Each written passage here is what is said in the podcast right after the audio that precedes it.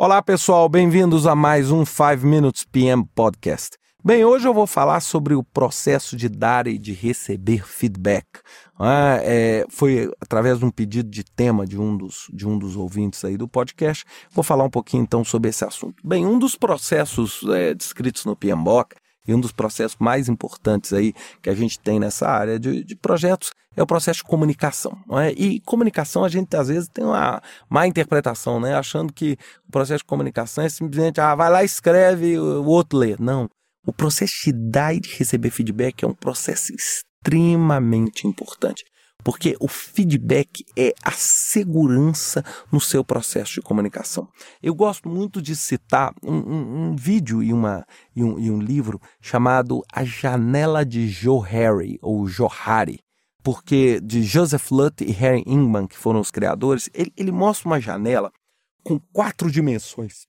Um é aquele que é conhecido por você, aquilo que é desconhecido por você, isso na, na, na, na, no eixo Y, e no eixo X, aquilo que é conhecido pelos outros e aquilo que é desconhecido pelos outros. Então, nós temos ali nessas quatro áreas uma, uma área que é a área perfeita de dar e receber feedback, que é onde você conhece e as pessoas conhecem você da mesma forma, onde existe uma transparência. As pessoas enxergam você como aquilo que você é, com as suas qualidades, os seus defeitos. Isso torna a comunicação muito mais clara. Nós temos uma outra zona, que é a chamada zona cega. É aquilo que você não conhece, mas os outros sabem de você. Ou seja, só a imagem que os outros têm de você que você não consegue ver.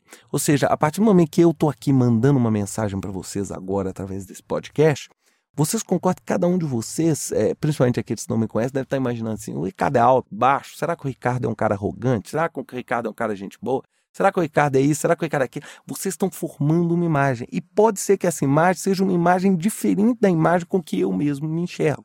Então, muitas vezes eu posso estar falando uma coisa para vocês e pode estar dando a percepção para vocês o quê? De algo diferente. Isso é o chamado zona cega. Existe uma outra zona que é uma zona oculta. É aquela zona onde eu me conheço, mas vocês não conhecem. É, normalmente estão associadas aos medos das pessoas, etc. E existe uma quarta e última zona que é aquela zona oculta, é que de repente eu tenho determinados comportamentos que nem eu sei justificar e nem ninguém. Ou seja, é dentro de uma área, é, experiências passadas que você não se lembra, etc. É, é por que, que eu estou tentando contextualizar esse conceito? Porque muitas vezes é, é, dar um feedback, receber um feedback, é um processo extremamente complexo. Por quê? Porque as pessoas são diferentes, então envolve cultura, valor, julgamento, percepções. Então, ao, ao chegar para uma pessoa e falar assim, bom trabalho, às vezes a pessoa pode estar tá interpretando assim, pô, ele está brincando, ele está ironizando. Então, todo um conceito de. Se a gente está, por exemplo, na comunicação oral, da gesticulação, da forma com que nós colocamos a palavra, eu, por exemplo, eu acho um barato esse processo de dar e receber de feedback, é na etiqueta, é a etiqueta via web. Poxa, é, é, outro dia eu mandei um e-mail para uma pessoa e eu escrevi esse e-mail em caixa alta. Aí a pessoa mandou um reply para mim assim: para de gritar. Aí eu falei: o quê? É, é, ele. Caixa alta é gritando. Eu falei assim: ô oh, cara, foi mal, é porque eu deixei o caps lock ligado. Olha só, cara. Então, olhem como é que o processo de dar e receber feedback assim, é, é complexo. Porque eu, para mim, eu simplesmente, não sei, por algum motivo, não desliguei o caps lock. Para outra pessoa era assim, não, o Ricardo tá profundamente nervoso e irado com aquilo. Então, é, é, o feedback é uma coisa que a gente tem que tomar muito mais. Olha, eu, eu, vou te falar, a gente tem que tomar talvez tanto ou mais cuidado quanto a primeira informação que a gente dá com feedback. Porque se a gente der um feedback errado, né, muitas vezes nós podemos destruir a motivação das pessoas, nós podemos destruir o nosso processo de comunicação, nós podemos fazer com que as pessoas entendam completamente diferente a ideia. E nós podemos nos passar por arrogantes, por pretensiosos, por desinformados, exatamente por quê? Porque simplesmente a gente não comunicou bem. Então, quando a gente hoje pensar em comunicação, a gente tem que pensar o seguinte: eu dou a informação e eu tenho que dar o feedback tento da maior clareza possível, entendendo que existe todo um contexto humano, cultural que está envolvido e que eu preciso é passar a mensagem e não o processo cultural, porque às vezes pô, eu, eu falo sim, mas a forma com que eu falo esse sim é um não, é? é um não.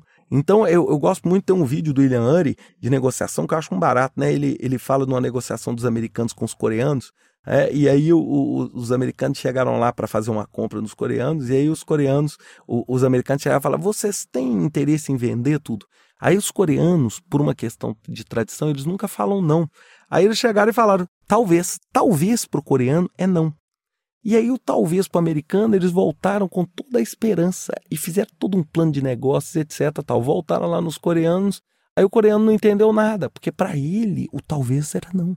Então, entender como é que é o processo de feedback. Tem, tem um livro muito legal que eu gosto chamado Doing Business Internationally, que fala exatamente sobre esses aspectos culturais dentro do processo de comunicação. É muito interessante para gente poder entender como é que outros países operam, como é que outras culturas operam no processo de dar e receber feedback. É uma coisa para a gente pensar aí ao longo dessa semana. Pessoal, até a próxima semana com mais um 5 Minutes PM Podcast. Até lá.